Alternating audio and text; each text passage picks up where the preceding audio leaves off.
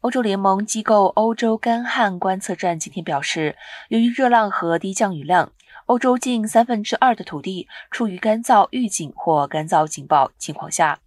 内陆航运、发电和待定作物产量为之缩减。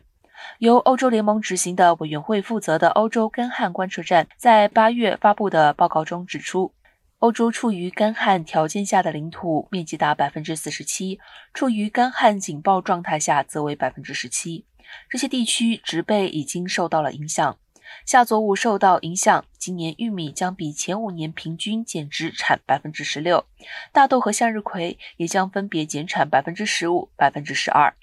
欧洲干旱检测局指出。八月中的降雨可能已经减轻旱情，但是也在若干情况下，降下的大雷雨又造成进一步损害。